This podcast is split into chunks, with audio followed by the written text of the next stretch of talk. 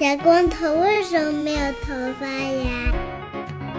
请听《世界莫名其妙物语》。欢迎收听《世界莫名其妙物语》，一档介绍世界中莫名其妙知识的女子相声节目。我是见谁都好为人师的见识。我是站台上听相声的捧哏演员姚柱儿。我是一顿饭能吃十八个鸭子的婉婉。哎哎，歪是吃上鸭子了，鸭子，朋友们，哎鸭子好吃。歪是吃上希腊鸭子普奔啊！了。嗯哎哎，在南京的听众朋友们啊，最近啊要积极捕捉野生白狮啊，在大街上看到一个女的吃我，做不到的，我不出门哎。你不出门买锅贴啊？你不出门买什么？哦不对，咱们哦中国有个外卖，现在都可以送货上门了。哎，那你昨天晚上跟你讲说你那个话筒线没有的时候，叫你饿了么买一根线，然后然后呢？没钱哎，钱都用来吃鸭子了。哦，那大家就看见那个南京某小区有神秘的有那种外卖员源源不断，就像古代那个皇上吃饭送宫廷饭一样，就是排队一个接一个往里面送的全是碳水的那一家啊，大家可以注意观察观察那一家。真是太可怕了！外食一天到底能吃多少东西啊？哎我们台最近有一些有一些新闻啊，哎，皮亚子刚刚帮我弄了点咖啡，然后就站在门口哦不走了，想要听 听广播。你 把门关上了，兄弟。这段留着，这段留着，笑死。嗯，我们台最近有一些新闻啊。第一条当然是这个阿姆白师回老家了，哦，回老家了呢，吃上鸭子了，荣归故里，哎，荣归故里了，非常好啊。第二条呢是这个我们姚柱今天虽然他是一个站在台上的捧哏演员，但他今天要要做逗哏演员了哎，为什么这是为什么呢呢？这是为什么啊！大家看看标题啊，就是我不懂哎，我没得办法哎，只能我听着他说啊。呃，有一天见识突然跑过来跟我说说，哎呀，我好像要有狗了，然后就发过来一个特别特别可爱的小狗的照片，然后突然就开始说这个狗怎么养啊？想说等一下怎么回事儿？你这个狗什么时候到家来着 呢？下下下个礼拜一，大家听到这期节目的时候，我就已经在去接狗的路上了。那那那那你怎么现在还不在 YouTube 上？你咋从 YouTube 上下来了呢？你咋从 The Tube 上下来了呢？啊，不是下礼拜一是 是那个我们隔周的话，那就是嗯再下来。大家听到这期节目的时候，我我就我就已经有狗了。哎，那你这下周一都要去接狗了，你这我也能看到。对啊，对，你也能看到，你也能看到。对对对对对，就是哎非常可爱。哦，所以狗接回来完事都能看到。我的狗刚接回来的时候也是接到完事家，然后才回家 的。真好真好。我还是说他是一个狗党，对对对，今天这节目本来我们想说叫我还是来跟我们 battle，对吧？两个养狗的人跟一个 养猫的人 battle，结果我还是突然说：“我其实是一个狗党，大家信吗？”我是不是我很信、啊？我我反正不信啊。嗯，就是今天早上那个群里面，我们姚柱听到他说他是狗党的时候，说你们感受过意大利炮都上膛了，敌人突然说我其实是你方卧底的感觉吗？我都已经做好一场一场恶战的心理准备了。结果他说我是自己人。我就是一个勾当呀。行吧，我们今天就看看他能勾当到什么程度啊！等会儿就让他说他的小猫咪。小猫咪没有心啊。我还是现在就是因为人在南京啊，不在这个小猫咪不在芋头身边啊，就敢说这种话，大逆不道。等回去放一小猫咪听听，让小猫咪来治你。就是，我要捂着小猫咪的耳朵放这集。啊！那先给大家介绍一下这个这个情况是什么样子的啊？哎，见识怎么就突然有狗了呢？哎，非常的非常的离奇。就是最近呢，这个之前皮牙的上我家的时候，把他的猫带来了。哦这个猫呢是一个话非常多的暹罗，叫克木。嗯然后呢，长得非常漂亮，但是话真的太多了，然后天天在家里粘人。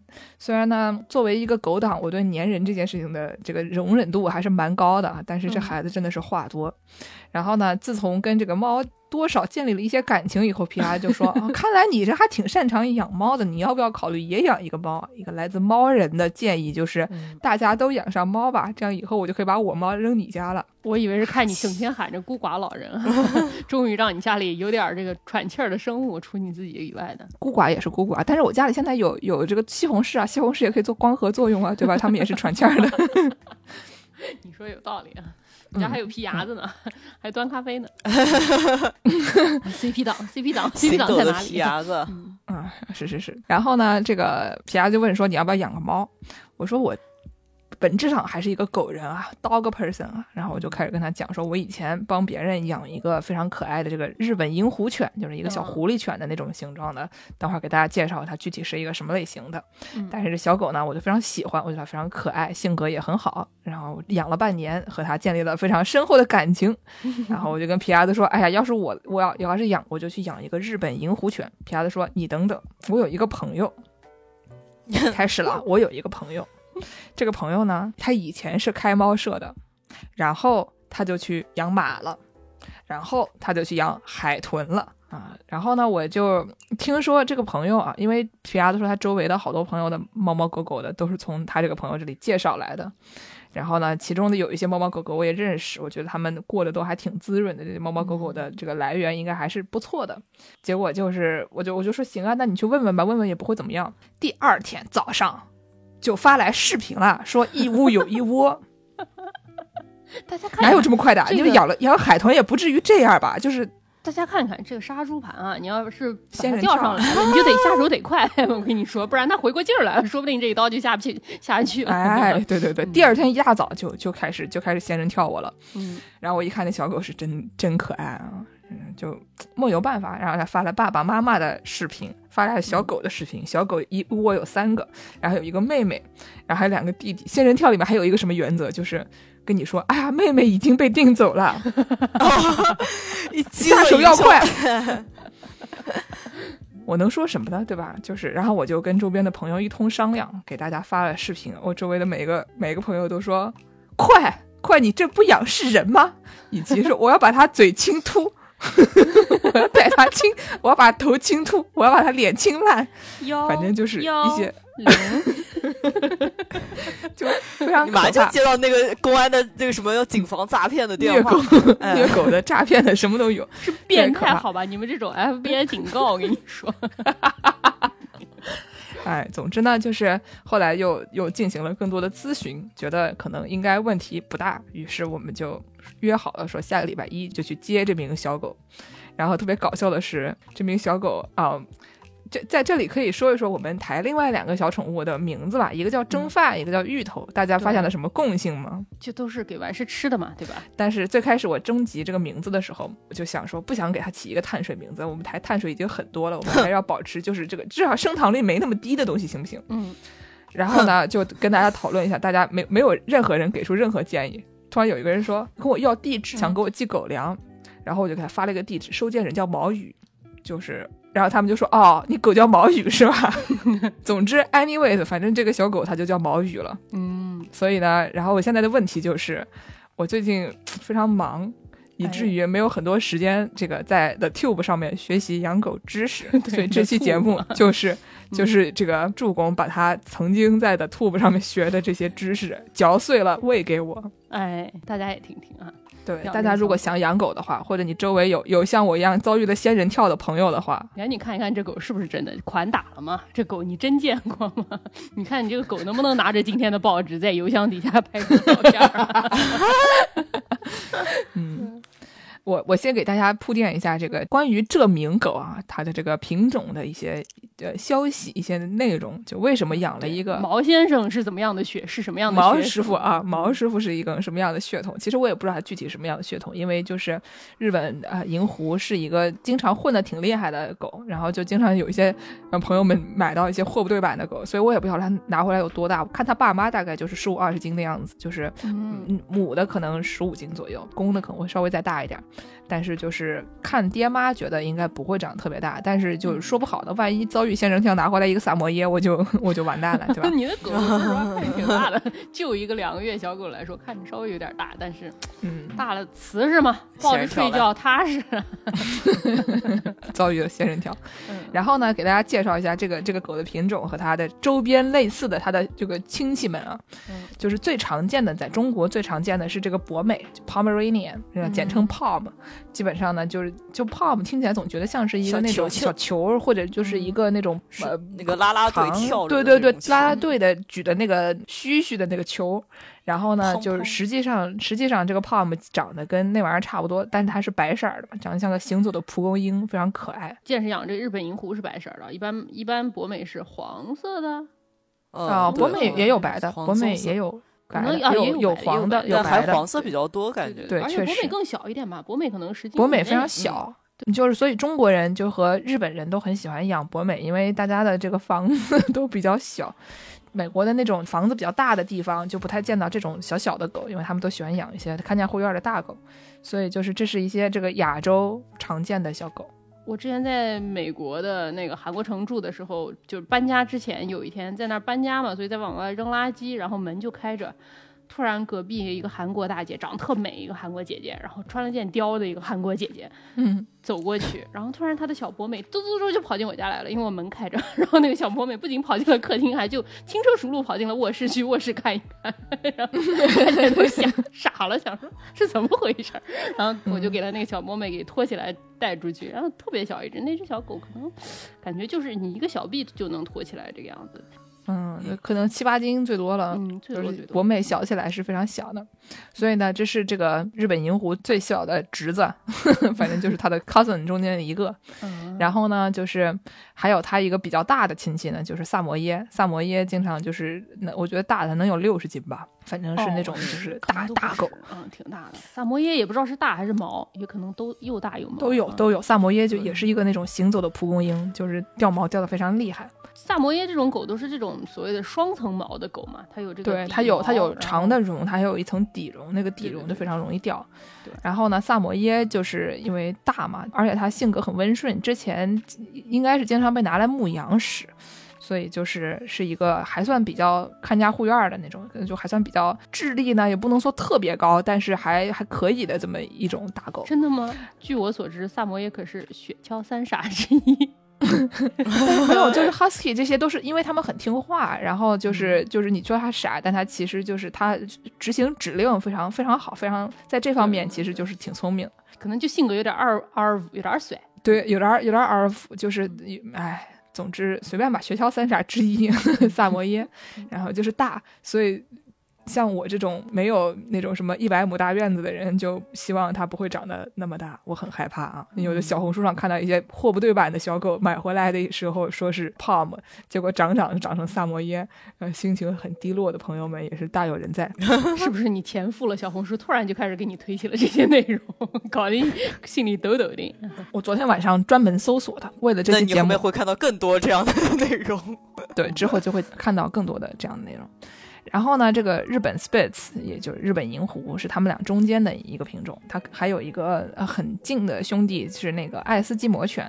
爱斯基摩犬呢，最开始是叫做德国狼狗，德国 Spitz，然后它是那种尖耳朵的，就能看出来这个日本银狐和另外两个品种看着最大的区别就是耳朵是尖的。那怎么又是爱斯基摩了呢？跟爱斯基摩有什么关系啊？最开始美国人很喜欢这个德国 Spitz 这个品种，但是呢，二战的时候他们就觉得德国人的东西我们怎么能要呢？要把这个名字洗掉，于是就给它起了一个名字叫爱斯基摩犬。我也不知道为什么，总之呢，它就现在就叫做爱斯基摩犬了。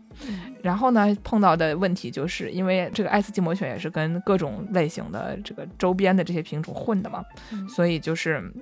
美国的那个测那个狗的基因的那些组织就不太分这个日本银狐和爱斯基摩，因为分不清，就在他们看来，就是基因啊，还有很多东西都很相似，所以就是经常也混着说。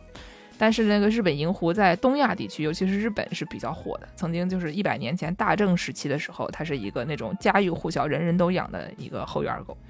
但是嗯这个狗的一大问题就是，就当年的这个品种的一大问题就是它特别会叫，跟博美一样，就是话很多，然后见到陌生人就哇哇哇哇哇哇叫，就是有这么一个有这么一个问题吧。所以呢，现在它因为有了更多的这个混血，而且日本人因为非常喜欢，所以他们一直在试图改良这个品种。所以现在的日本银狐基本上没有这样的这样的风评了，就是它是一个嗯相比之下还是比较安静的狗。但是就是它这个上古流传下来这个名声，就导致它现在其实没有在日本完全没有很受欢迎了。就大家喜欢养的都是一些，比如说这个助攻的这个 poodle 类的就是、嗯就是什么，他们很喜欢养什么贵宾柴犬不多吗？啊，柴犬也有，但是我觉得就是也是一个很火的，但是像现在好像可能最火的就是一些什么比熊啊、什么贵宾啊这这些嗯这些东西。嗯柴犬其实就也还挺多的，因为日本人就是觉得可能这个形状长得很可爱，中国人就特别爱养柴犬，我觉得在在北美吧，至少就是中国人养柴犬的特别多。嗯，是，嗯嗯然后我现在观察一下，发现我们这个我家附近就是大家养的狗都还挺大的，嗯可能小城市的人不太，就是 院子大还是没有啊？我觉得这个应该是是就是透露出了就是剑师住的很宽敞，周围的人也住的很宽敞。哦 可能就是一楼院子大，但是养养的狗的这个体积都不小啊，也不知道这帮这帮人他们是怎么养的。毕竟我觉得跟北美相比，你这地儿真的不够，所以我我也不知道。总之，这就是一些背景信息啊，大家哎现在就知道小毛雨是一个什么样的狗了。哎，等毛雨回来，咱们这节目可不知道有多长时间，这个见识还能不能录多长时间啊？对吧？嗯，我我是一个很有觉悟的主播啊，我至少还会带着带着这个话筒到处跑的。我给你看向 Y 师，Y 师正在吃东西吃上了，我还是根本就是我还是 参加这个这个烦，我跟你们说，随便吧，我们俩是主播，他是吃播，嗯，那现在的问题就是怎么养啊？就在怎么养之前呢，我们可以给各位其他的朋友们，因为我刚刚已经，因为我稍微有一点儿养狗经验，养过别人的狗，然后在在自己家里正儿八经还是养了半年的，所以我稍微有一些对于不同的品种啊什么的认识。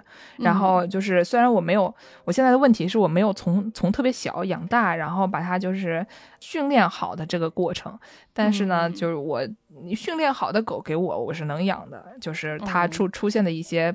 经常碰到的问题，我是碰到过的，所以就嗯还好，勉勉强强。但是呢，就是为了做这些节目，我们可以倒到最头上，就是说，如果你也想养一个狗，然后你会碰到什么样的问题？你可能会，比如说你有什么样的，你想想养什么类型？你有有可能，比如说你是去领养的，还是说你哪个朋友的后院儿弄来的，或者说你在这个路边的宠物店买的，然后你想要就这个品种不同的品种之间可能有什么样的问题？这些问题先解决了以后，我们再讲回到这个小狗刚接回家的时候需要哪些东西啊，等等这些。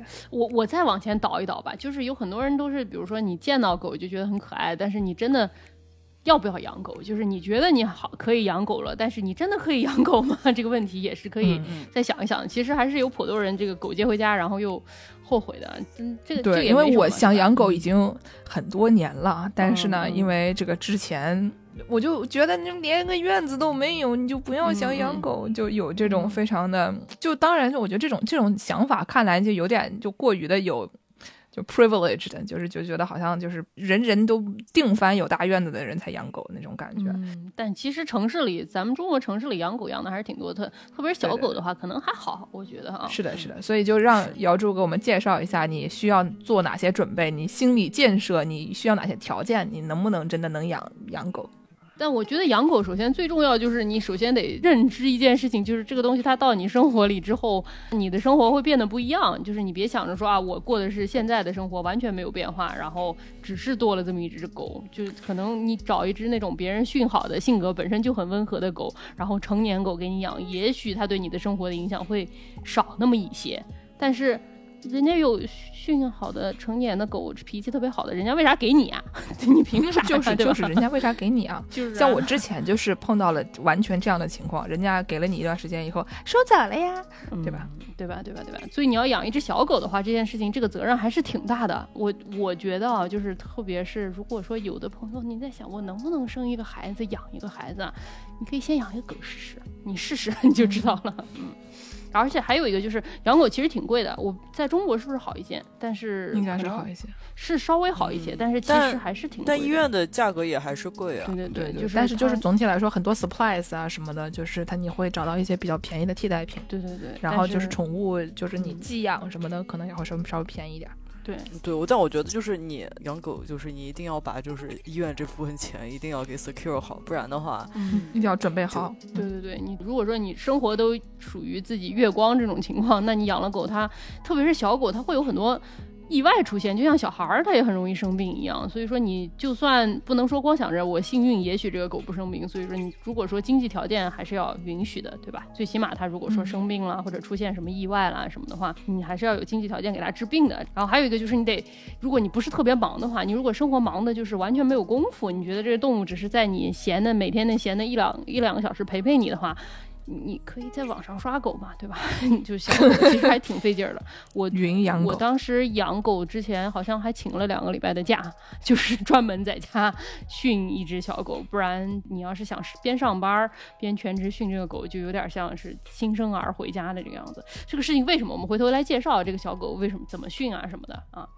嗯，对，不是，如果不是像剑师这种样子，已经想了很多年了的，或者是已经看准了养了别人家娃以后，觉得这个娃挺好，我也要养个差不多的，那应该选择什么样的呢？狗其实不同品种就是它的大小决定了它的精力有多少，当然同样体型也有的品种精力更旺盛，有的品种精力更少一些。然后还有一个就是它的这个。头发它的这个毛的种类，它有的毛就是我们之前说那种双层毛那种狗，那种狗可能就不是那么需要打理，因为你看路上的那种狗，看着它绒绒的，然后所有狗都差不多毛是同样长度的那种狗，它为什么所有毛都是同样的长度呢？因为它长得差不多那个样子，它就都掉了呀。它掉到哪里了呢？在你的裤子上、床单上、地板上、墙上、天花板上。这事儿我不是骗你的。我们家楼下有一个那个住那种 townhouse，就是是那种联排别墅的那么一家，他里面他家养了一只萨摩耶，然后那个萨摩耶就。他们家是那种玻璃门啊，我每天经过他家门口，他家那个玻璃门上面，玻璃上沾满了毛，就是真的会掉在所有的地方。但是掉毛的狗有一个好处，就是你不那么需要给它送到宠物店去剪毛，因为它毛长不长嘛，就都掉了。然后相对的，就是像蒸饭这种什么贵宾啊、比熊啊这种，它不是双层毛，它是单层毛这种小狗，那你就得最起码六个礼拜，五六个礼拜。或者是两个月之内，你最起码要带它去剪一次毛吧，而且要经常给它梳毛，不然它那个毛会结在一起，它就像人头发一样，一直长长，一直长长，长长它就会结在一起。长期不剪的话，它会结成块儿，像那种有的流浪汉的头发就是那种结成一块一块那样的。所以说，不掉毛的就比较难打理，掉毛的就比较好打理。还有就是要看一看，有的狗，有的品种的狗好像那种基因病比较多一点，就是你要是看能不能接受，比如说。大家都很喜欢的伯恩山犬，这个狗长得又大又可爱又温柔，但是伯恩山犬的平均寿命可能只有八到十年，所以说就是比较悲惨一点。也不能说所有的杂种的这种犬它都更健康，但是可能相对来说杂种的犬它基因病的可能性可能小一些吧，就是近亲结婚的不那么多嘛。对，就是其中有一个非常就是明显的例子，就是 Pug，就是八哥。八哥是一个几百年来就大家都很喜欢的一个品种，就最开始好像是就是说。是什么北京还是什么？就是中国的狗。的品种，然后后来就是像到那么欧洲的皇室，他们都很喜欢，因为它小，不太用遛，嗯，而且它就可能也不知道他们到底是为什么喜欢八哥，反正几百年来都很喜欢八哥。然后呢，所以就是这个狗，它就一直是一个那种观赏型的那种，就是小型犬，就是又配的很很纯，所以它就有很多的问题，就是比如说它有可能六分之一的都有肥胖的问题，其他的狗就是很少有肥胖的问题。然后它因为胖呢。然后他那个腿又不是很结实，就是有有点那种骨头有点脆弱，所以他就经常会那个膝盖啊，或者就是就是骨头会有问题。然后呢，他还有一个很明显的问题，就是他那个呃呼吸道，他的鼻子那个地方就是有点塌陷，所以他经常就是呼吸道的地方会造成一些喘不上气儿的那个那种东西。但这个不仅仅是八哥的问题，就是很多斗牛犬都有这个问题，就是什么英斗、法斗，总体都有。对对对对，斗牛犬，但它这个是斗牛犬里面那种就是被配的特别纯的，所以就是别人可能还能混一混，跟别人就是稍微把这个问题平均出去一点吧。但是就是这个八哥是几百年了。嗯，但是其实什么法斗啊、英斗也是，他们以前鼻子没有这么往外塌、往里塌，但是他们好像就这种圆的这种脸型，可能有人觉得可爱吧。所以说，在最近的几百年里面，他们就越繁殖，这个鼻子就越往里陷，越繁殖鼻子就越往里陷，然后这个呼吸道的问题就挺严重的。像你要是看有些航空公司，它可以托运小狗的，他就会跟你说，这种短鼻子这种品种的小狗，它就不托运，因为可能会在飞机里面出现一些呼吸道的问题。可是，怎么讲？我我最近。经看到之前看到有人说他们搞了一个活动，就是希望能够给八哥啊，或者是给法斗这种品种的小狗，给他们再稍微往回混一混，把他们的鼻子再混出来一点儿，然后把他们这个品种再改良一点，因为。等会儿我们也可以说这个 breeder 啊，就是这个犬舍的这个问题。犬舍有一些犬舍，你说它是正规犬舍，也确实也是。但是同样，这个纯血这件事情真的是好事吗？因为狗这个东西，它以前是并没有这么多乱七八糟品种的，都是人选育啊，然后搞出来的这个所谓的品种犬，对吧？然后它都是专门挑一些基因，然后把它们进行繁育，再进行繁育，再进行繁育搞出来的。这个。中间就有很多的问题，对，所以八哥刚才我们说就是斗牛类的这种小狗，它们经常就是这个呼吸道，因为呼吸道太窄了，所以它们出现的呼吸问题就是，要不就是鼻子没办法呼吸，就是换嘴，然后它就是喘气儿声音就很大，然后睡睡觉打呼噜声音也很大，然后呢，还有就是它那个眼窝也浅嘛，就也是因为脸短眼窝浅，所以就是。特别可怕的是这一类的狗，有的时候因为又又小，有的时候它打个喷嚏，眼珠子会掉出来，就是一个就是非常极端的例子。当然肯定不可能所有的就八哥或者所有的斗牛犬类的东西都这样，但是就是一些极端的状况，这种很小的脸很短的小狗有碰到这种外外力挤压眼球容易突出的这种这种问题。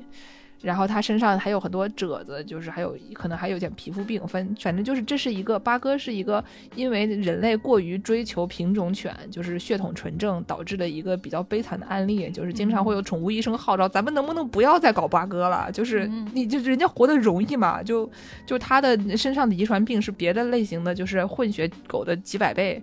所以就是是一个活得很痛苦的小狗，所以就是大家在挑这个品种的时候，就尽量避开一些那种就本来生存状况就很一般的品种，就是大家就是多多整点混血的，挺好的。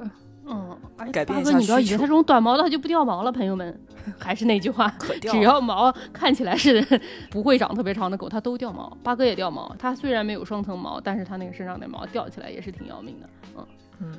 对，就是正视到这个问题吧。反正我虽然是一个偶尔经常会对这种宠物毛过敏的人，但是没办法，就多多吸一吸吧，就只能这样。而且中国其实有一个特点，就是中国我觉得好像流浪狗特别多，就是你去那种救助站里面。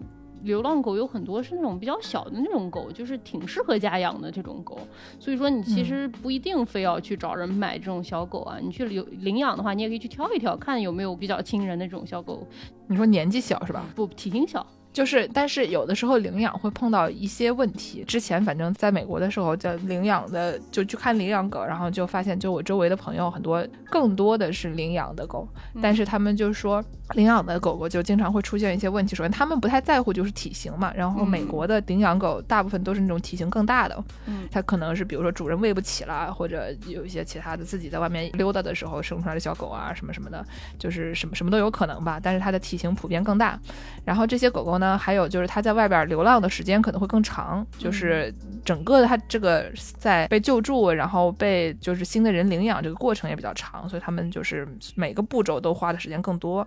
然后呢，这些狗狗就会在野外生存的时候遇到一些问题，比如说它可能就是因为它生存环境非常不安全，然后它很擅长翻垃圾等等的，就碰到了这种就是它它习惯了以后。回家他也他也翻垃圾，或者说他也见到那个生人，他的脾气很大。之前我有一个朋友的狗狗，它每次你一不在家，它就把家里的那种所有罐装的酱都吃了，就是它很擅长吃这些东西，人就把那个番茄酱弄出来，然后就把它吃了，就是因为它之前就是饿久了。嗯，然后人一走，他就很慌，他就觉得就是就可能会没吃的了，他就就开始拆家，然后就是吃家里面所有能吃的东西，就是挺可怜的。但是就是如果你是一个没有那么多时间和精力去养它，然后试图把它的这个行为掰过来，如果掰不过来你也能接受的话，就可能就。对这种你不是很能确定这个狗狗将来会是什么样的这种情况，可能也得注意，因为如果你是一个什么都不知道，就是不知道他们可能会有这些问题，就去领养了狗，然后碰到这些问题又没有办法解决，最后你又把它弃养了，那就就是对它会造成就是双倍暴击嘛。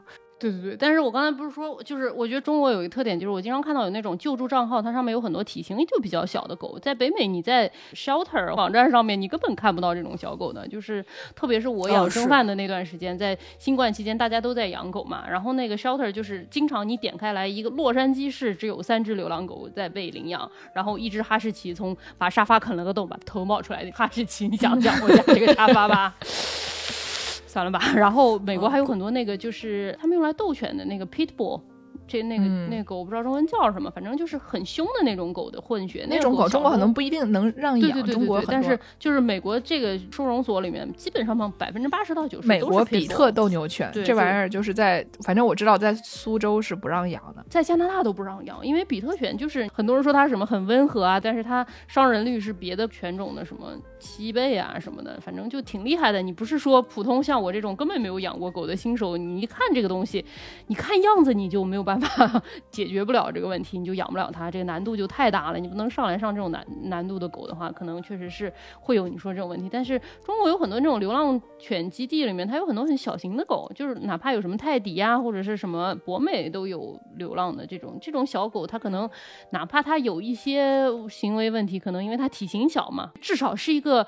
你一般人可能有可能可以控制得住，可以挑战的这么一个难度吧。当然你要看，你也可以问嘛，你可以去多看看它还有没有什么咬人啊或者这样的问题。如果没有咬人的问题的话，可能还是可以考虑的，对吧？嗯。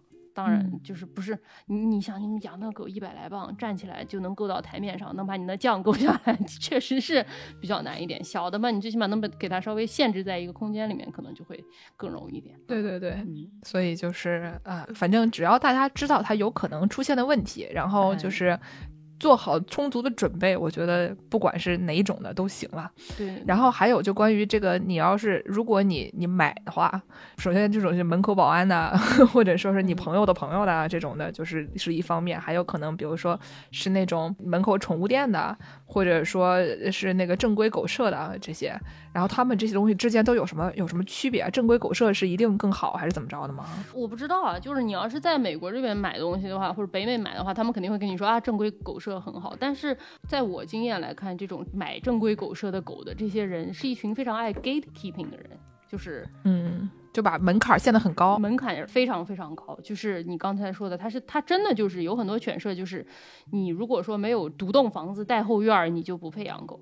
问你的第一个问题就你有没有独栋房子带后院？要没有的话，他他连让你等都没有。然后他可能一一年他就生十只狗出来，然后你就等吧。你今年挂上去，可能三年之后你也不一定能养得了狗。所以说，怎么说呢？你要是特别在乎这一些的话，可能也行。但是其实对这个正规的犬舍也是要求挺高的。美国有一个叫做 OFA 的一个什么基因还有健康认证，就要求他的这个父母双方都有。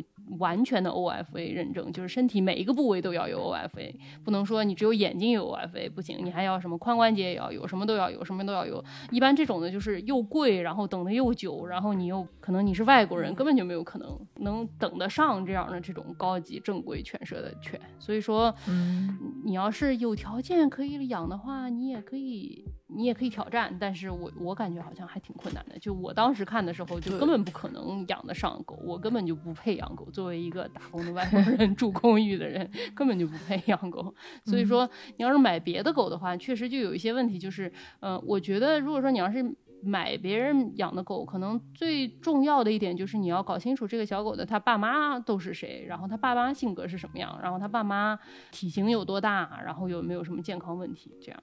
嗯，因为哪怕是同一种犬，你跟你说什么哈士奇很爱跑，但其实也有很懒的哈士奇，所以说 对吧？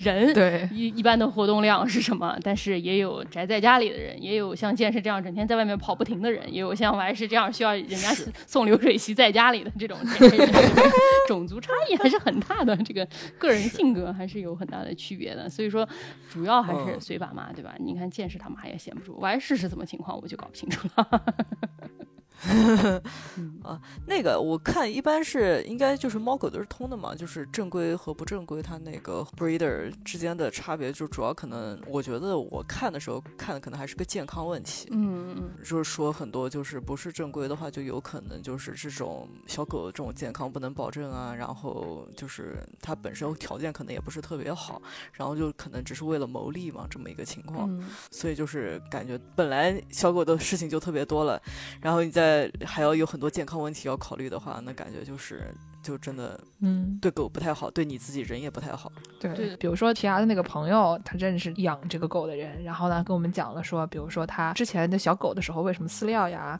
然后他爸妈是什么样的什么样的健康状况啊，然后视频里面可以看到他的这个生存环境啊等等的这些东西，就是你能确认这些，然后有别的朋友跟你保证说，那他没有什么问题，就是有专业人士跟你说他没有什么问题，就他在这方面也做过了一些调研的话，那一般这种就都还好，就哪怕他不是非常专业的机构出来的，但它至少就是我们在乎的那些东西，无非就是它健不健康，对吧？它的生存环境会不会就是很恶劣？然后它有没有可能在这个就长大的过程中，因为它这个环境这些其他的，或者是主人的不给它很多的关注，然后导致它可能会有一些其他的问题。这种嗯只要没有这些，多多少少就是你管它，它到底是一个有没有证书啦。经常就大家就讲说那个有机食品，对吧？有机食品的这个证都是被大公司牢牢把握在手里的。你真的是你隔壁老太种的有机的不得了的菜，它也不能算是有机的，所以就是不好说。证就只是一个证，就是一个别的东西了。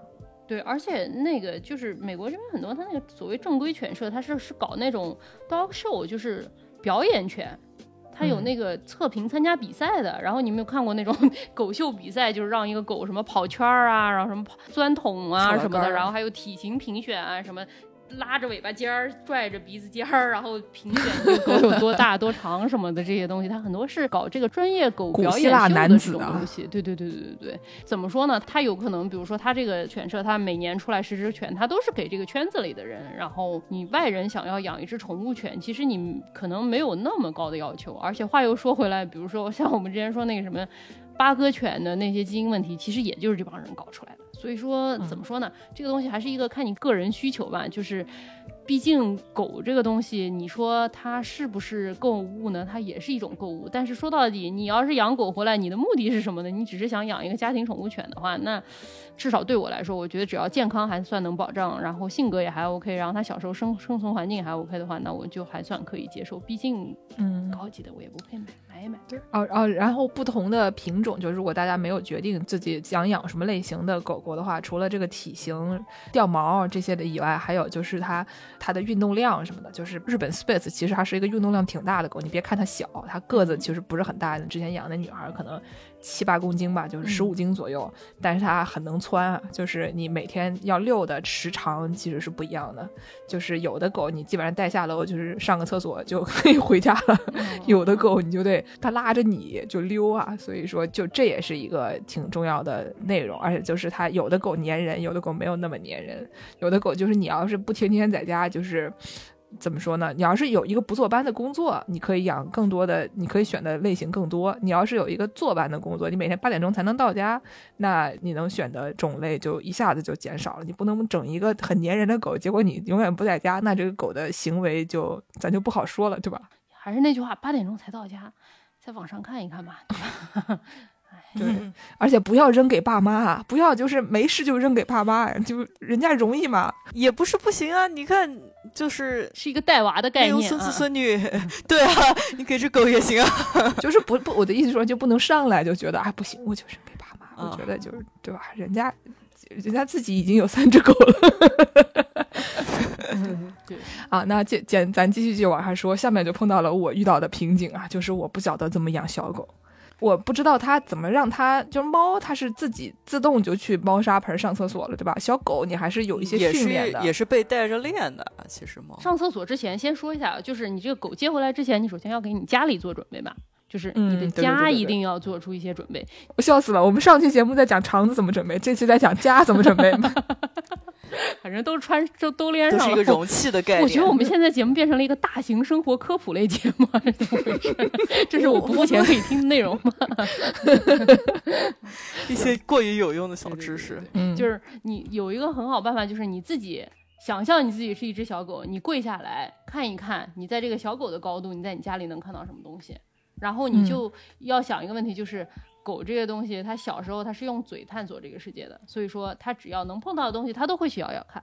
那你就看一看，它这个高度范围之内有什么东西是你不想让它碰到，你就把它收起来。小狗回家最小的时候，最重要的一个概念就是，你不能让它放开来跑，因为你把它放开来跑，只要它能碰得到的东西，它就一定会去咬。那所以就是说我可以不让它在整个家里的每一寸地方就待着，我只让它在一小块地方待着，可以吧？哦，对对对，蒸饭刚回来的时候，就是只能在它自己的笼子或者在它的那个围栏里活动。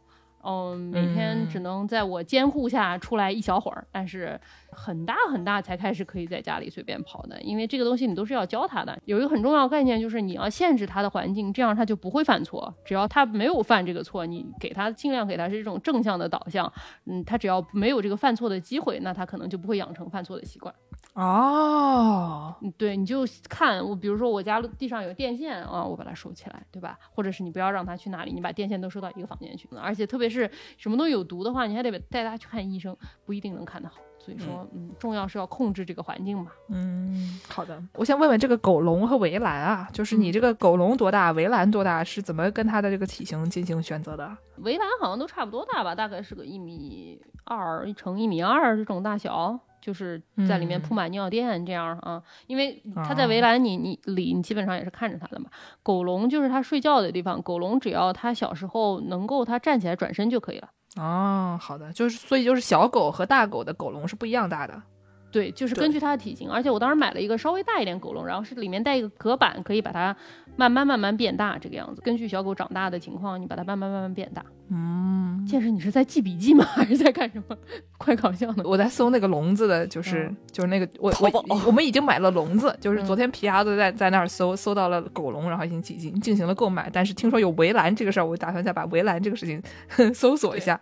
对对对，它那个狗笼你就最好有个隔板，让它自己待着的时候，你就让它只能在里面转身躺下来这个样子，这个大小。因为狗是一个还算比较干净的小动物。就是小狗，它是不太会在它睡觉的地方上厕所的，所以说你这个地方限的比较小，它只要能够舒服的躺下来睡觉，它一般不会在它这一小块上厕所。嗯嗯，懂了懂了。然后那上厕所怎么训练它？就是因为 Yuki 到我们家，就我之前养的那个小狗，它到到家里来的时候，它首先就是出去才尿尿。如果它在家的话，它有一个尿垫儿，就是如果你要是在家的时间比较短，然后你可能不确定它晚上能不它能不能憋到那个点儿，然后你就放个尿垫儿。然后呢，就是有一次。次他拉肚子了，他自己就很自动的去了那个洗澡的地方，在那里边上厕所。然后我就想说，这小狗怎么这么厉害呢？但就不晓得之前的它的主人是怎么把它训到这么厉害的。嗯，上厕所这个事情挺困难的。蒸饭好像怎么说呢？它现在确实是可以了，但是它在这个方面反应比较慢，就是不是特别那个什么。而且它知道在家上厕所是不对的，但是它不太能有办法告诉你。有的小狗是有办法告诉你的，它要上厕所，它会叫你起来的。中饭会就是比较逆来顺受一个小狗，它它要上厕所，你你起不来，它就想说，嗯，好吧，那我想想办法吧，这样。好可爱哦。嗯，基本上一条原则是，它每一个月大的小狗，它能够憋一个小多一个小时的时间。两个月小狗基本上你就想它小便可以最多憋两个小时，三个月憋这么可怕？那我岂不是晚上起来四次？对。而且你尽量就是我之前跟你说嘛，就是你尽量不要让它犯有犯错的机会，意思就是你在它尿来之前，以迅雷不及掩耳之速先带它出去，打它一个措手不及，对吧？所以就是你从两个月开始，就是一直都带他到室外才能尿尿，是吗？嗯，我当时因为他回来小嘛，疫苗没有打全，不能到室外去上厕所。我是在阳台上面放了一个尿垫，还好住在洛杉矶啊。当时如果住在多伦多，那就是别要死了。那我能带他到室外的话，所以就是要尽量带带他到室外，是吗？对对对，尽量带他到室外，而且尽量你把他抱到室外，就是因为他在路上他可能憋不住嘛。啊，你把它放下来，然后它上厕所你就使劲夸它，可劲儿夸它，然后给它吃的夸它。狗是一个有一个特别那什么，就是它不太能。反应的过来很长时间以前发生的事情，就是它是一个很活在当下的一种小动物，就是它哦做了一件事情，三秒之内你要告诉它这件事情是对的，然后它就很开心，然后你就奖励它，然后下次它就做。这个事情好像很好笑，就是说养狗有一个理论就叫做什么正向确定嘛，就是 positive reinforcement 嘛，就是它做对了事情的时候，你就赶紧夸它，这样它就会尽量会去做对的事情，而不是在它犯错了之后罚它。然后我最近有一天在工地上跟那个包工头开会，包工头说：“哎呀，我们最近执行一个叫做正向 reinforcement 的 这么一个项目啊，只要在这个 site 上，我要是看你们全体员工过来到 site 上，安全帽、眼镜都戴好，今天你们全体就是能每人拿到一张五块钱的 Teams 的咖啡券。”我想说，这是什么养狗的行为？怎么回事？但是这件事情告诉我们，就是对嗯于人类和对于狗，真的这种东西是非常非常非常有用的。就是谁都喜欢，就是被别人喜欢，就会被别人夸，就就是是非常自然。就是嗯大家如果有娃的，或者就是你平时上班儿，你看见谁就穿的美，狂夸他；或者说你看见他谁干了一个什么特别好的事儿，狂夸他。对就对于亚洲人来说，很多时候因为就是小时候没有这样的环境，大家的爸妈可能没有那么那么喜欢养狗，嗯或者就是亚洲人比较的内敛，所以就不太会就是这样没事儿就夸别人。但是就嗯我觉得在北美的环境里面，我得到的最大的影响就是夸人永远都是好的，夸别嗯人别人贼高兴，他一天都高兴，他以后见着你就高兴。所以说这事儿就只有好处没有坏没有坏处，没事儿就夸人，哎。。哎，我也不知道这算不算自我 PUA 吧，反正就是小狗犯错了，那其实就是我的错，对吧？他他就是他上了 他在家上厕所，那肯定是我没有及时带他出去上厕所。哎，我怎么突然猫人了起来？我在说什么？他咬坏了东西，一定是我把东西放在他的范围之内。但是就是怎么说呢？我觉得啊，如果说你脾气特别坏的话，其实也不是很擅长养狗、养小狗，因为小狗还是挺需要耐心的，就是真的是挺需要耐心的。但是有的时候可能也会忍不住不小心生气嘛，可能还是会有的。睡觉睡得又少，每三个小时爬起来一次，对吧？这个其实睡觉睡得又少，有也有可能会有脾气不好的时候。但是小狗其实对你还是挺好的，就是你对它生气，它过一会儿就忘记了，它不会记你的仇的，所以说还是挺好的，对吧？就是尽量自己克制自己，想想人家都不生你气，你也别生哦，他气了。我我有我有一个问题啊，你哎两个小小时老是起床一次，你要维持多久啊？我后来就是这样算的，就是呃，我把每一个礼拜算十五分钟，嗯，每一个礼拜算十五分钟。第一个礼拜回家每两个小时起来，然后下一周就两个小时十五分钟，再下一周两个小时，两个半小时，再下一周两个小时四十五分钟。那所以就是到八个月的时候才能睡完整觉。看狗啊，有的狗它要上厕所，它会叫你，它会叫你，它会哼哼的。蒸饭从来不哼哼，就是有的小狗很着急的那个 cry 嘛，会有的狗会有像嗯哭声一样，蒸饭从来不哭。是一个坚毅的男子，他不说话。有的小狗它是会叫你的，可能会好一点。但是你就任何养过小狗的人都知道，半夜突然听见水声，然后就是 比什么闹钟都好，是哗一下钟从床上弹起来。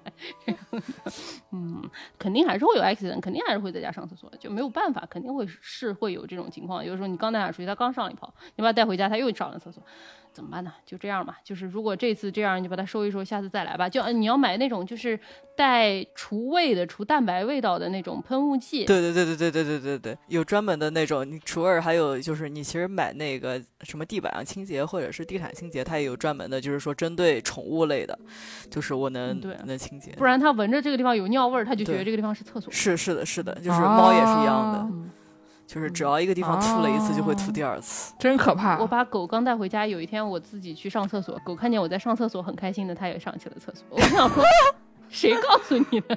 它可能就是闻着味儿。真可怕！我开始搜索了第二样东西啊，这个宠物猫咪狗狗除臭剂、室内抑菌去猫尿、狗尿、猫砂除味非消毒液喷雾用品。好的，但是就是我之前跟你说，你尽量不要处罚它。可是它做错事情怎么办呢？做错事情唯一的办法，你就是不理它，非暴力不合作运动。我刚把狗带回家，就有过什么，我跟狗一起站在室外两个小时，它不上厕所，我就不理它，不走，我就在那儿站着。它什么时候上厕所，我们什么时候回去。它就意识到，哦，半夜我想睡觉了，它带我出来，那我我上完厕所就会被夸，然后就不会带回去，就这样。嗯它不上，那你就等着呗。那怎么办？就得有很多很多很多的耐心。好可怕哟。好的，但怎么说呢？就是就真的是 work 的呀，就真的这个事情是奏效的。嗯你打他，他上了厕所，你打他，他可能就会觉得说，那我就藏起来上厕所之类的，就是因为他他不知道你要他做什么。有一篇文章我挺喜欢，他就说说什么，你想象一下，你把小狗养回家，你相当于是去一个什么外星狗星球，绑架了一只外星人回家，哦他不知道你要的是什么，他不会嗯进你家立刻就自然的就懂你的规矩是什么。比如说，他以前跟小狗在一起的时候，他们就是随地大小便的。中饭接回来之前，那个 breeder，我当时选它有一个很重要的问原因，就是因为它是有二十四小时监控的，就是它那些小狗嗯都是在一个盒子里，你是可以看得到它具体每天都是怎么样。那他们那个盒子里，他们就是在里面上厕所，然后每天有人来清理啊什么的，或者是。最小的时候，妈狗妈妈会帮他们清理嘛，所以说它不是说它到你家它就自然就能懂里面不能上厕所，那它不懂你就只能尽量教它。生气也是在所难免，但是就尽量吧，尽量。你还有什么问题吗？我接下来的问题就是，我还要买什么样的周边产品？我想想看啊，就是电线上面缠的那种就防咬的啊这这种东西，你们还还有啥别的吗？或者就是说，比如说小孩儿在家，你得把那种尖角都贴起来之类的，还有这种这种事情要做吗？我觉得就是你他在家的时候，你给他放在一个你能控制的环境里，你把它嗯放在他的那个需要了对卷儿里，或者你把它放在一个厕所里，他能碰到的环境里没有这些东西，就是从根本上杜绝这个问题，而不是说你让他在自己走，在家里走，然后你想办法把这些东西搞起来，想办法搞起来，很有可能他还是会造出你想象不出来的你。比如说什么推水壶啊，哎，不要说推水壶了，蒸饭有一次特别神奇，我当时在家放了个摄像头，我在家关到一个什么都没有的一个厕所里，它个儿又小，我当时那个浴缸挺大挺高的那种，可以坐进去的那种大浴缸，我就把它放在浴缸外面，有吃的有笼子有什么乱七八糟的，它不知道咋回事，它就跳进了浴缸里，哦，对对，很正常。我以前关关芋头的时候，但是它出不来啊，好笑。就是你看你看那个监控摄像头，突然发现嗯狗没了，然后过了一会儿发现哎。浴缸里冒出了半个狗头，然后那狗就很着急的在浴缸里冒出了半个狗头，而且它滑是不是？对它它出不来，我不知道它怎么进去的，但是它也出不来。然后最后它在浴缸里，不知道为什么想上厕所，可能想拉屎，然后又不在它的笼子里。它知道笼子当然不能上厕所，但它不知道浴缸里能不能上厕所，于是他就在浴缸的一头拉了一泡屎，在另外一头睡起了觉。怎么回事？幸好浴缸但从此。之后也没有再跳进去过，不知道那次它怎么进去的。但是就是你说不清楚，你给他越多自由，他越有可能犯错。就像小朋友一样，你想一下，你小时候造出过什么孽，他也能造出你想象不出来的孽，家长根本想象不出来的孽。好，行吧。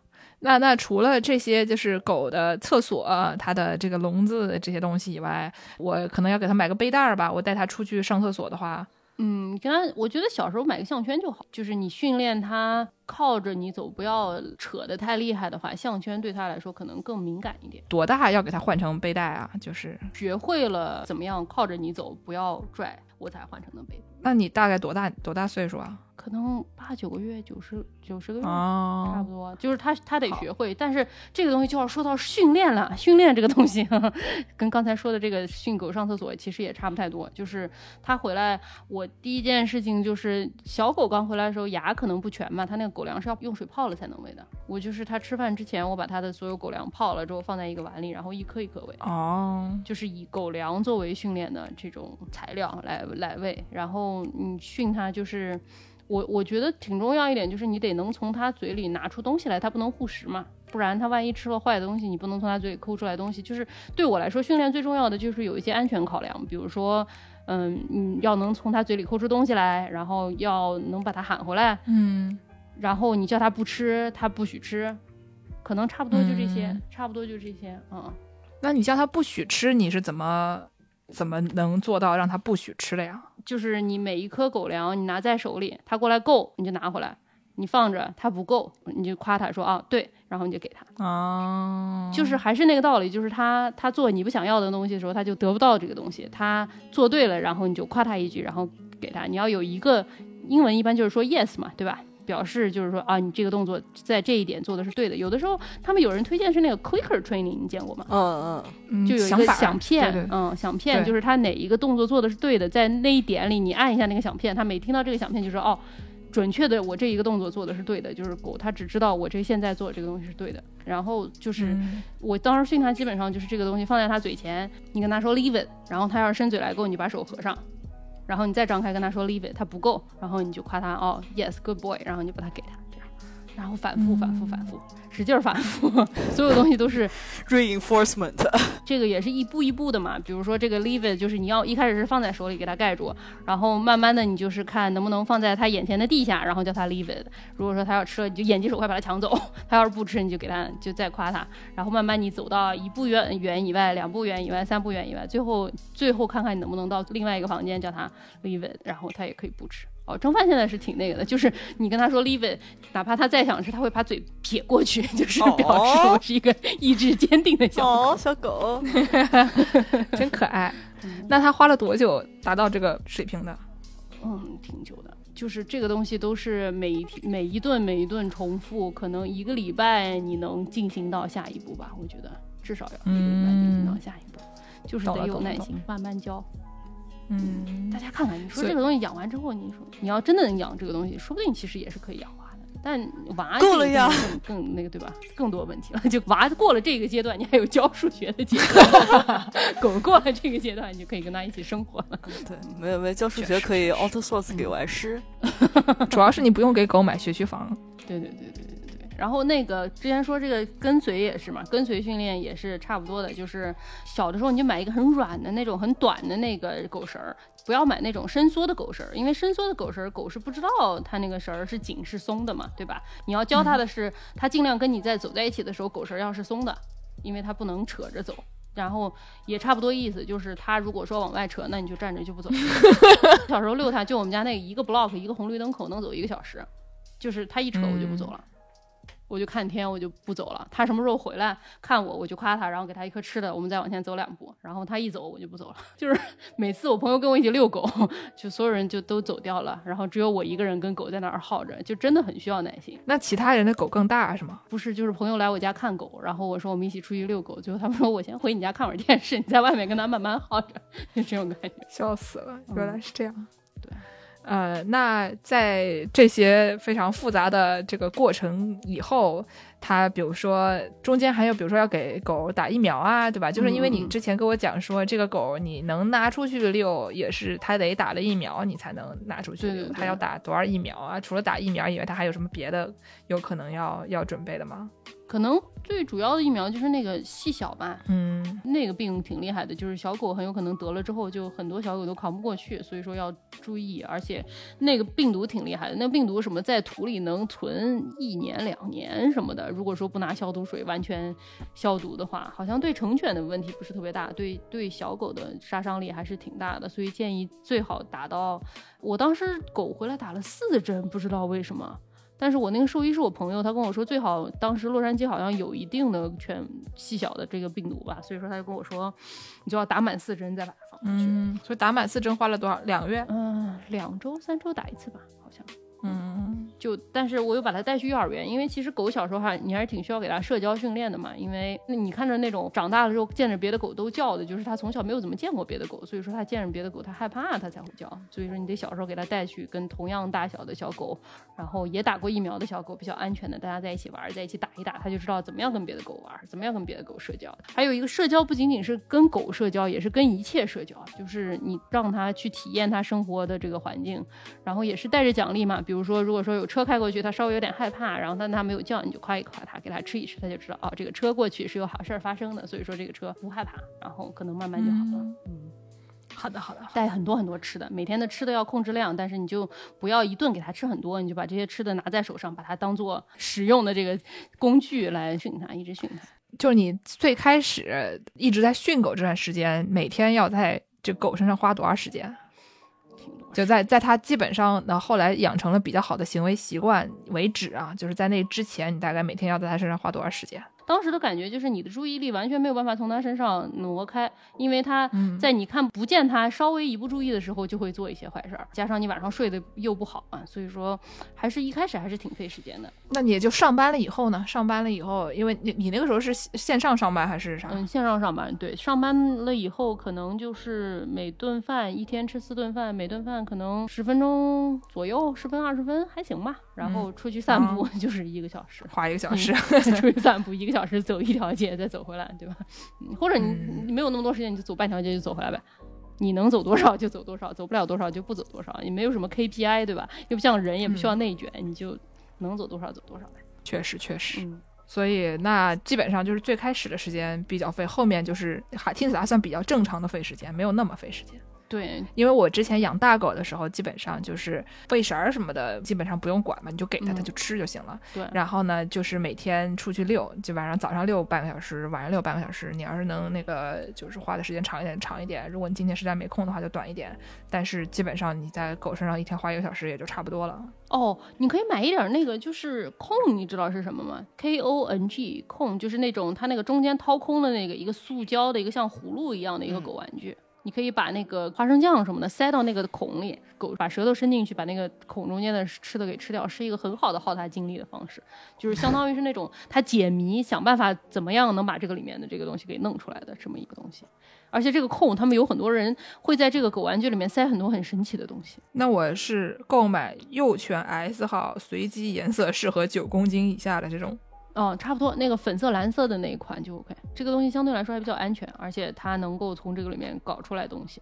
反正就是你给它各种事儿干，这个狗它如果说它没有事儿干，然后你在忙，就你没有在理它的时候，它就有可能会干坏事儿。所以说你就得想办法，你给它一些事儿干。我之前有过把那个什么酸奶，然后什么花生酱，然后再加上一些水果给打碎打成酱酱，然后塞到这个空里把它冻起来，然后在我出门的时候给哦，我看到了，他说有经典款是那个更结实的，幼犬款是你说那个更软的那个对，。我觉得小狗幼犬款可能也就行了，但是看你这个狗咬合力厉不厉害。行了，下单了，对对对对对。真可怕！我靠，就是这个嗯我。大家看看我们节目的带货能力啊！对对对对。哦，还有一个就是咬人这个问题，好，你要做好心理准备，小狗是会咬人的，嗯，因为小狗一定会咬人，而且有可能会咬破，因为小狗互相之间社交，它们就是咬来咬去的。然后，嗯，因为你也没有毛，你也没有狗皮，所以说它咬你可能比它咬的它兄弟姐妹可能咬的还更重一点。这个就说到，就是小狗最好接回家是在八个礼拜大以后，因为它在八周到十周之间，它跟它的兄弟姐妹在一起的话，它们就可以互相更好的来控制这个东西咬的力量有多大这个样子。如果说你很小带回家，它很有可能就下嘴不太知道轻重。对对对，就是因为我毕竟养过养过大狗，我至少就是或者猫什么的，就是我知道它们经常会咬，只是说大狗它咬你的时候它知道重量，小狗它不知道，但是就是被咬惯了的人呢，就可能会心理承受能力稍微高一点，因为你就知道狗是会咬的嘛。如果没有养过没有养过狗的同朋友们，先要做一些心理建设，就是知道你的这个猫猫狗狗都会上来咬的，但是只是说你养大了的这些猫猫狗狗，它们咬你的时候，它就是咬一咬玩一玩。对，小孩其实也是玩搞咬一咬玩一我有个玩。奇怪的经验哦，大家不要笑话我，就是嗯。我看到了这么一个说法，就说什么小狗和它的兄弟姐妹之间互相咬来咬去，他们会互相告诉对方就咬疼了，然后它下次就会轻一点嘛。这也是一种叫做 bite inhibition，就是也是一种训练嘛，对吧？嗯，然后有的人说这个训练办法就是你跟他玩的时候，他一咬你，然后你就站起来就走了，哦，对吧？？就是因为还是一个道理，就是你非暴力不合作就可以了。他做了你不想做的事情，你就非暴力不合作，你就走了就可以了。对我来说不是那么有用，我是偶尔发现有一天。就是蒸饭小时候，他很傻，他不知道什么是危险，什么是不不不危险，就像小孩一样嘛。那他哪知道？然后他就喜欢在人的脚边上站来站去。我有一天不小心踩到了他的脚，然后他就发出了一声尖叫。这个尖叫我发现就跟人的尖叫是一模一样的尖叫，就是那个很细很细的那种尖叫。然后我想说，那你可以叫，我是不是也可以叫？所以从此之后，他只要咬我，咬中了我就尖叫。然后就是，或者是甚至没有咬中，它只要轻轻咬我，我也会尖叫，就是很响的那种尖叫，很尖的那种尖叫。叫了之后，钟汉就有一种。这人感觉不太行嘛，感觉好像不太耐咬嘛。这个人，哎呀，不太行嘛。所以他现在就很轻，你跟他玩，你就发现他嘴对人实际上是很轻的，因为他可能在他印象中，他就觉得人这个东西不太耐一咬。咬就叫轻，对，一叫、哦一咬就尖叫，还挺好。所以就这种负反馈其实挺好的。嗯你要是哎，那你有没有试过，如果他做错事，你就尖叫啊？不是，就是我觉得疼它是能理解的嘛，因为如果你发出声音跟它跟狗发出声音是一样，所以疼它是能理解的嘛，对吧？但是我知道，但是你你有没有试试看，如果他他 一做错事你就尖叫，然后他就觉得说这个事儿做的不对呢？挺费嗓子的。作为一个广播员儿，还是算了，对吧？要有一点广播员儿的自觉。嗯，好嗯，你这个说的我蠢蠢欲动。你可以试一试，不见得有用，但是反正挺扰民的。就我也说不好，蒸饭小时候是我比较扰民，还是他比较扰民。嗯，有意思。好的，嗯，Reddit 有一个版啊，我给剑师推荐过叫做 Puppy 一零一，对吧？这个版上面他们网友推荐，一般的小狗的这个作息时间就是睡两到三个小时，起来一个小时。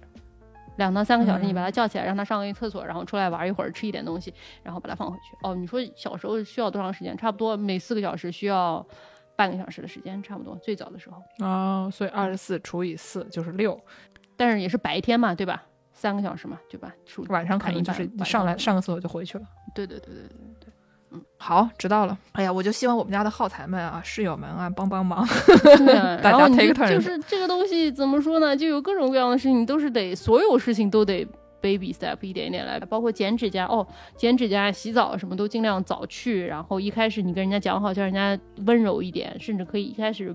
不完全把澡洗了，可能稍微见一见那个地方，然后在那个地方玩一玩，然后稍微招点水，不用使劲儿洗，就循序那你渐进吧自己给他洗过吗？哦，我现在基本上是自己洗，除了剪毛之外哦都是自己洗。对，所以那之前最开始是你你觉得要送去洗吗？我觉得自己洗是可以的，但是你最起码，因为你如果说特别是长毛狗，你需要剪毛的，那你就必必须得早让它去适应，也是一个 socialize，也是一个社交问题嘛。就是它小时候如果见过这个东西，它长大了就不害怕。一切就是你要哦让它、让它变成一只见多识广的小狗。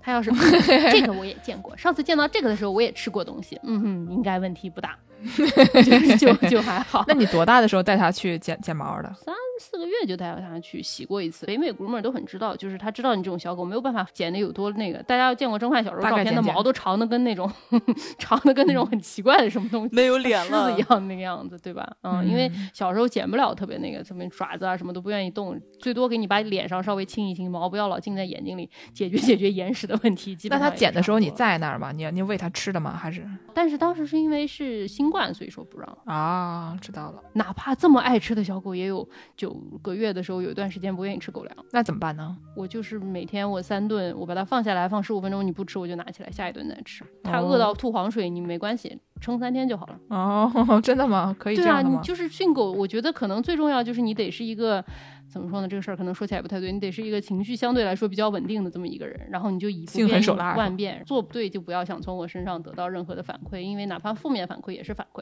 他小狗，比如说它不吃狗粮，它还有什么别的东西好吃想吃吗？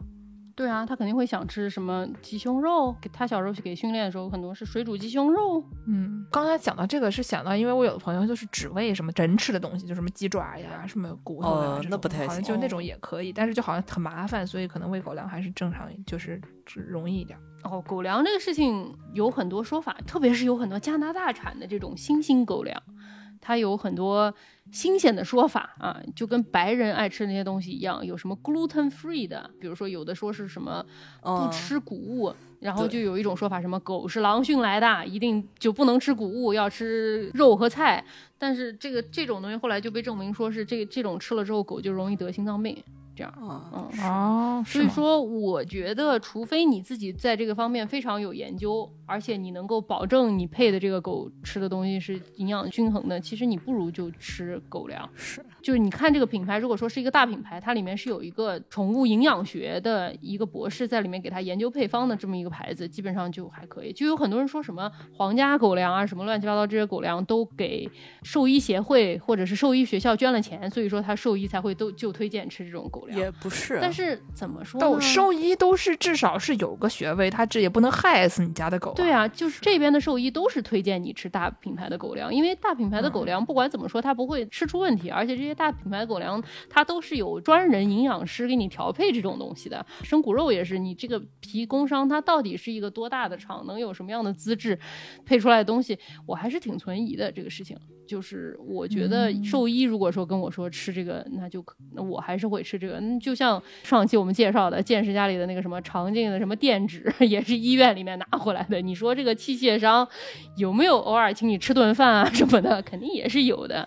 但是你不能因为器械商就请医生吃过饭，你就给他说我不要。因为很多时候器械商他们这种，比如说药厂啊或者器械商，他都都有一些这种市场营销的一些就是经费的，但是他的又不是说就是拿来给人塞红包，他就是经常是比如说我办一个会，然后给你介绍我们这些东西都有什么样的功能，这样的。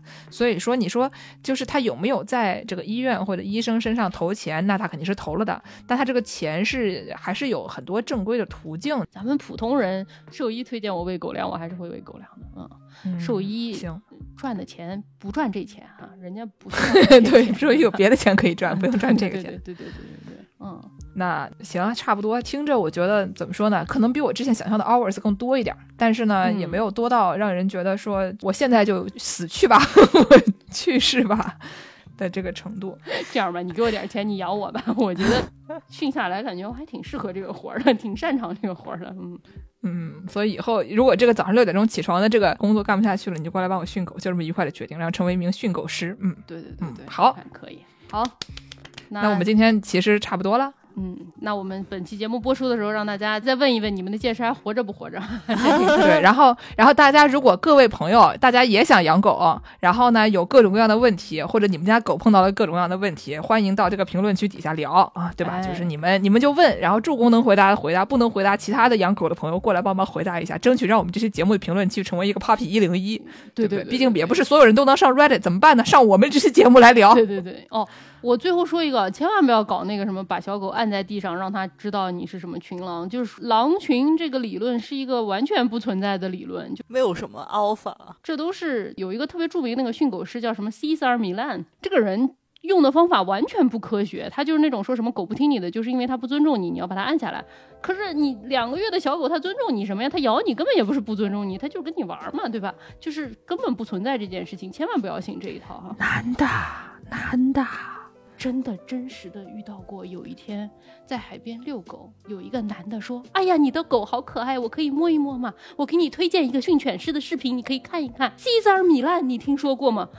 算了，你是一个傻子，我懒得告诉你，就怎么说呢，是吧？真的想看，如果大家能上的 Tube 的话，有一个挺好的训狗师，有一个妇女叫 Kiko Pup，K I K O P U P，Kiko Pup 是一个挺好的一个训哦，我觉得说不定有人搬到了 B 站，可以可以搜一搜，嗯说不定有人搬运了。对，非常简单直接，话不多，然后所有方法都非常实用的这么一个。好的，嗯，谢谢大家的收听。好的，那我们结尾就给大家放一首《汪汪队立大功》的主题曲，哎，祝大家让你的汪汪队也能立大功。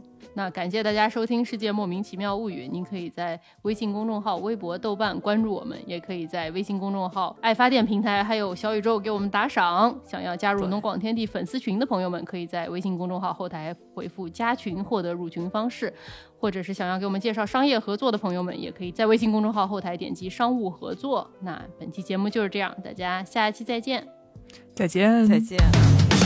汪汪队汪汪队我们马上就到无论大小麻烦出现冒险湾来德狗狗小队出动不困难。毛毛小丽阿奇灰灰路马天天耶出发救援汪汪队汪汪队只要遇上麻烦。